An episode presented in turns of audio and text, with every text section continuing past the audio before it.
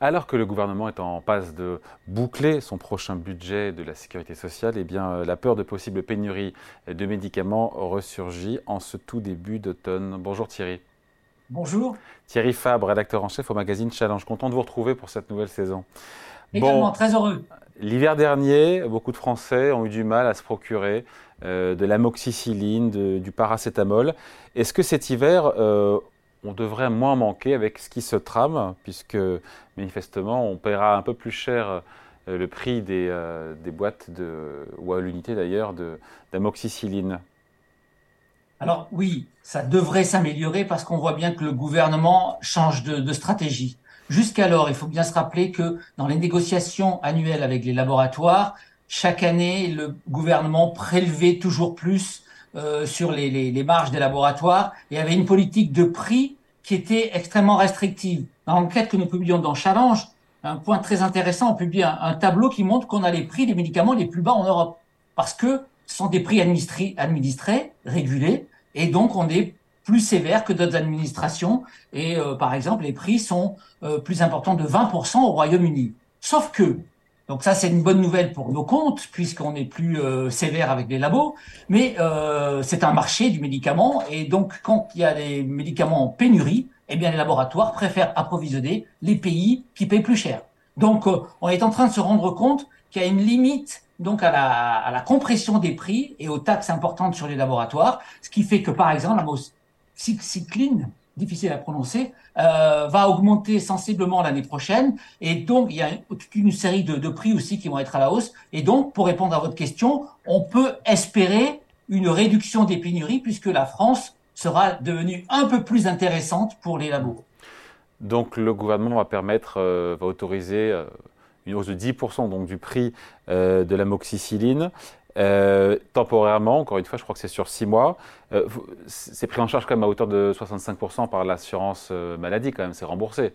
Donc il y a une part qui est payée par la collectivité. Non, bien sûr, l'impact pour les consommateurs sera, sera de toute façon limité. Le, le, la discussion, elle est souvent sur les caisses de l'État. On se rend compte qu'en ce moment, l'État admet que ça va lui coûter un peu plus cher de, de, de, de, en remboursement de médicaments, mais euh, il, il préfère choisir cette voie. Alors, pour plusieurs raisons. Euh, la première, c'est les, les, les, pénuries dont, on a parlé, mais on se rend compte que l'État est allé peut-être un peu trop loin dans cette politique restrictive.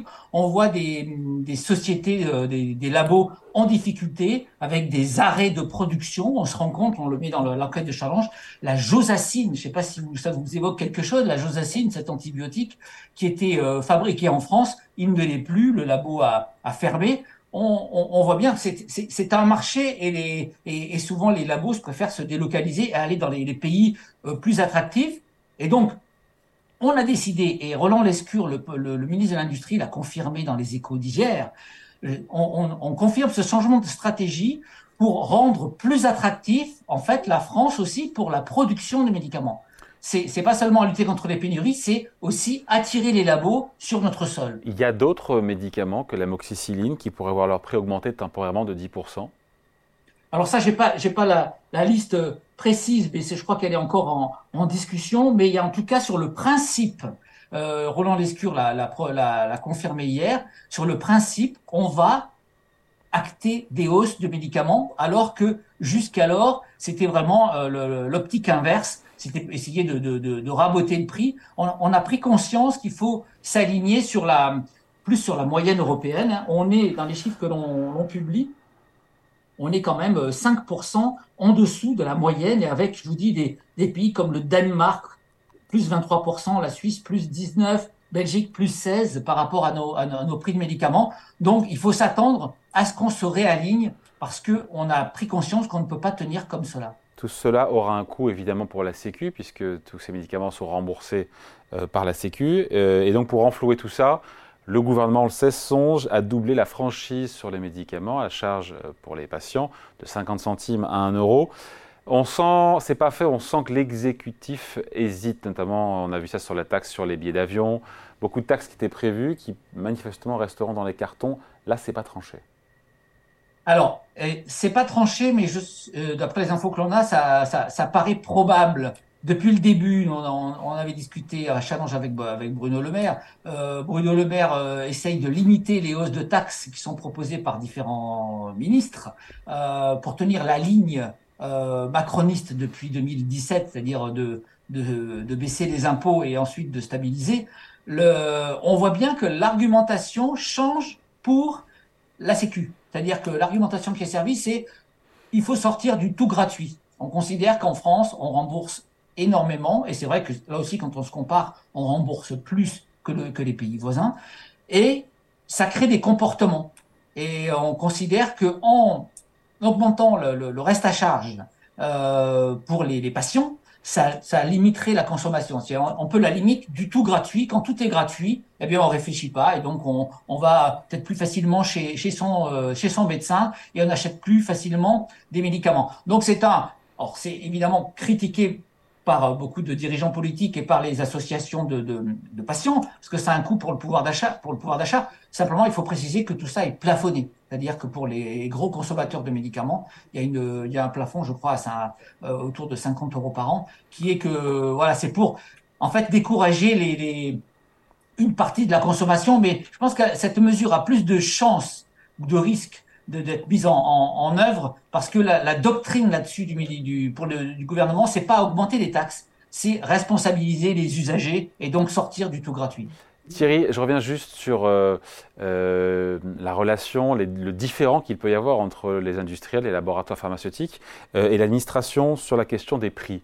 C'est un vrai, une vraie pomme de discorde depuis longtemps. Exactement. Depuis longtemps. Les négociations sont assez dures. Et alors, j'ai vu les, réactions des laboratoires à l'interview de, Roland Lescure. Ils sont contents. C'est-à-dire qu'ils saluent la, mesure qui a été annoncée, qui est de plafonner les prélèvements euh, sur les labos.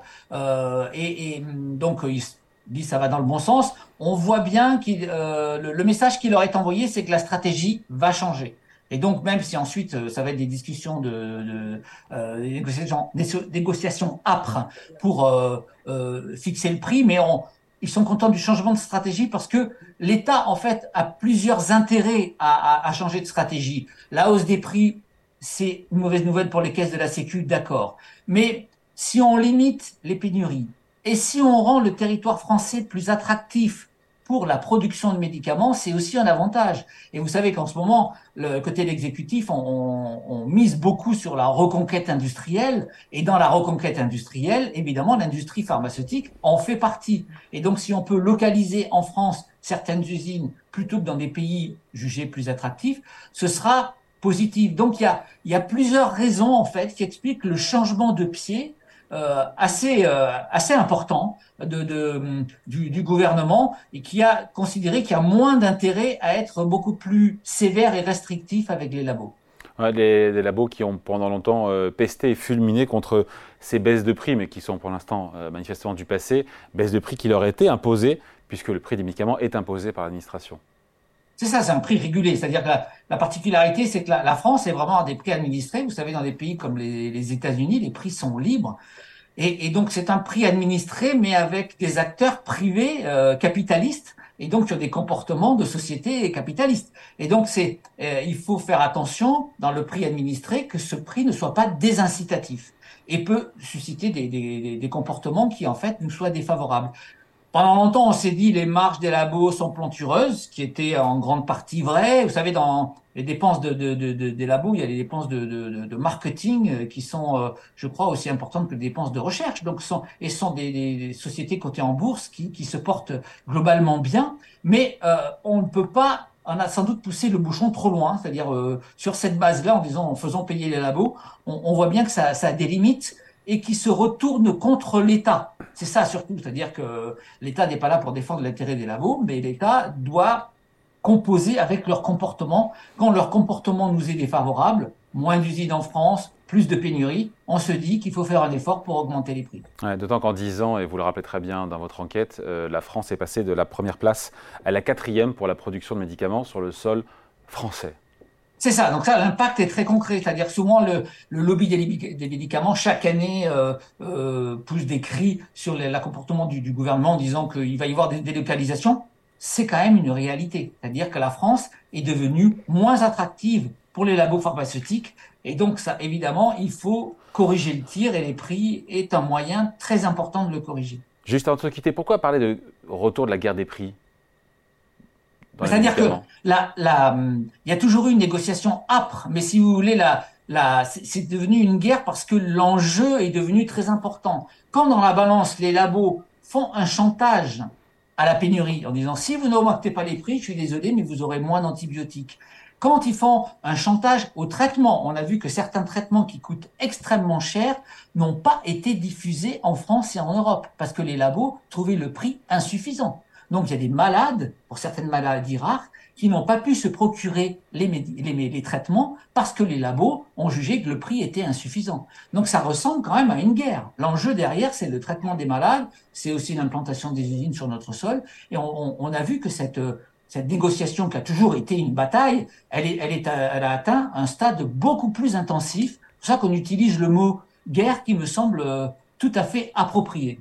Bon, euh, rien à voir, mais pour, euh, il faut parler de la, couverture évidemment de la une de Challenge. Alors c'est pas une guerre, mais en tout cas c'est pas facile pour les, les propriétaires immobiliers. Je crois que vous titrez là-dessus.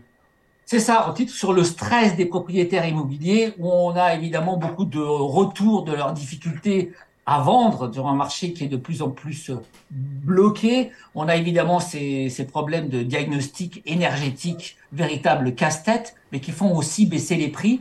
Donc la, la période est extrêmement critique pour les propriétaires avec une véritable baisse des prix. On le voit dans, quand même dans, dans beaucoup de villes, y compris à Paris. Et donc c'est sûr, on, on, on fait un, un, grand dossier euh, en, en, expliquant tous ces problèmes.